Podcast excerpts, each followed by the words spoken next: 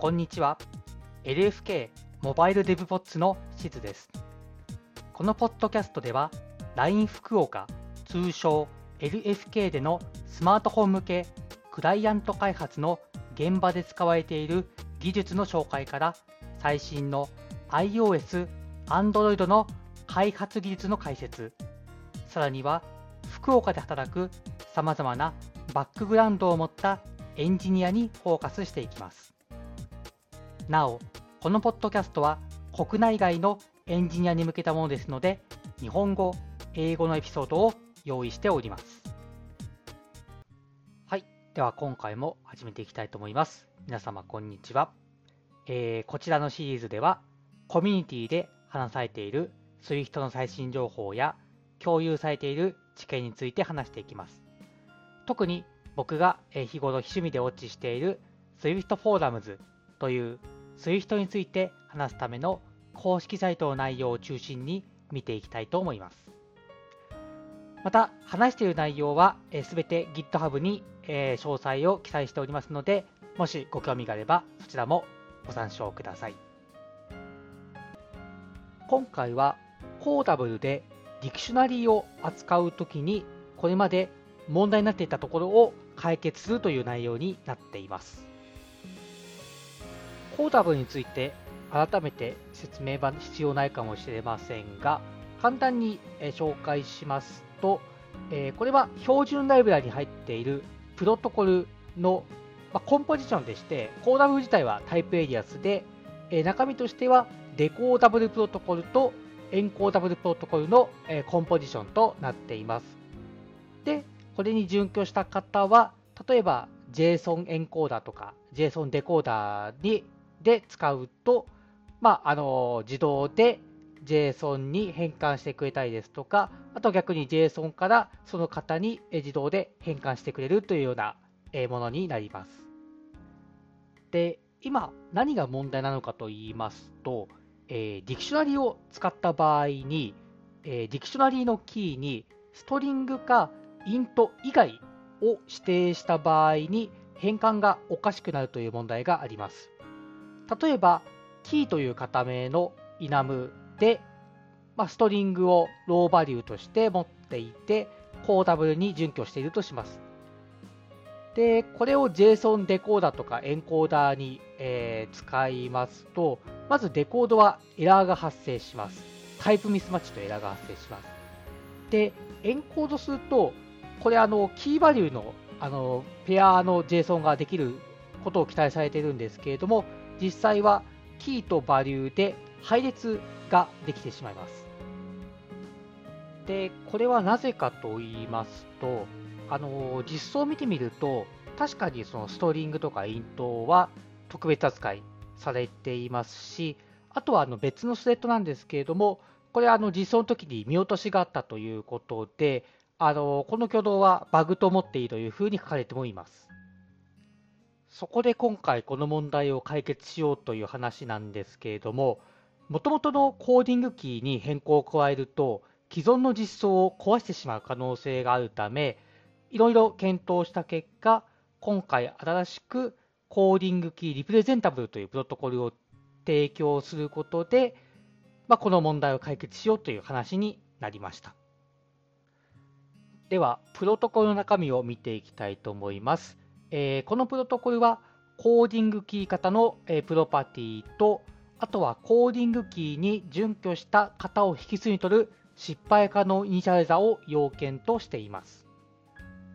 で、 raw value が String とか Int の RawRepresentable に関してはデフォルト実装が提供されていますので独自で実装する必要がありません。逆に、えーと、自分で CodingKey に準拠した例えば struct とかを、えー、引数に渡したりすることで独自のその変換処理というものを提供することもできます。ここに関しての例は GitHub に載せていますので、もしご興味があればそちらを見てみてください。で、もう一個ちょっと細かい修正なんですけれども、あの内部でアンダーバー DictionaryCodingKey というものがあるんですけれども、これがあの以前はあの失敗可能イニシャライザーを持っていたんですけれども、これあの失敗することがないということで、このオプショナルは、えー、なくなりました。